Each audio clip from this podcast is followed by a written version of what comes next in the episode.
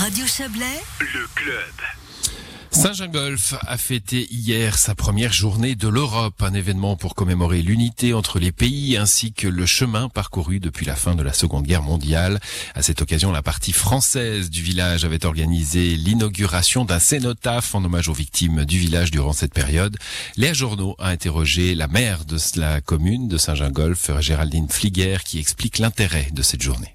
Cela fait maintenant euh, 74 ans que la Seconde Guerre mondiale est terminée et on n'avait euh, pas rassemblé sous la même commémoration l'ensemble des victimes euh, européennes de la Seconde Guerre mondiale à, à Saint-Gingolf, alors qu'il y a un grand nombre de victimes civiles, que ce soit euh, des résistants, des citoyens suisses, euh, des citoyens italiens et aussi euh, des douaniers euh, allemands qui gardaient le poste frontière.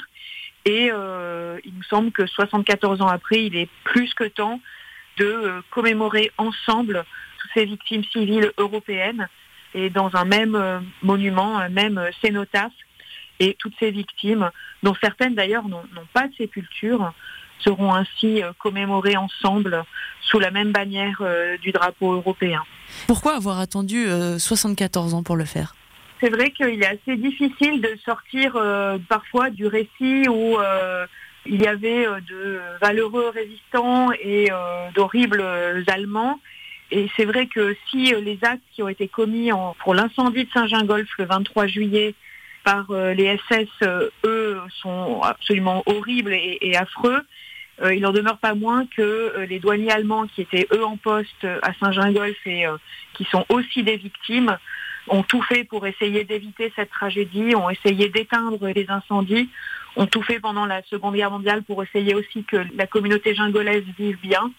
Et donc, euh, il est important pour nous maintenant de, rétablir euh, une certaine forme de, de, vérité sur le fait que il y a les crimes nazis, mais il y a aussi euh, des victimes civiles qui, pour une part, faisaient simplement leur travail et ont essayé de, de, faire que les choses passent le mieux dans notre village. Une façon aussi, peut-être, d'apprendre aux jeunes l'histoire du village? Oui, tout à fait, parce que ce village, il est assez emblématique de notre Europe. Hein. la Suisse étant membre du Conseil de l'Europe, la Suisse étant aussi une petite euh, Europe en, en, réduction quelque part, la France euh, faisant part de l'Union européenne. Saint-Gingolf est, à bien des égards emblématique d'un village européen où se sont croisées euh, depuis des décennies différentes nationalités. À ce titre aussi dans la douleur, c'est un petit bout d'Europe qui a été quelque part fondé à Saint-Gingolf par tous les gestes de solidarité entre les différentes communautés qui s'y sont croisées au fil de notre histoire.